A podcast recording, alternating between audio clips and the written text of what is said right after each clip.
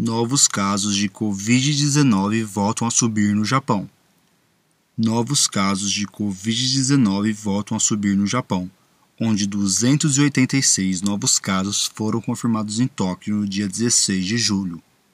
Muitas pessoas consideram isso um desastre terrível, e segundo especialistas, o Covid-19 está se espalhando no Japão e em breve haverá mais casos.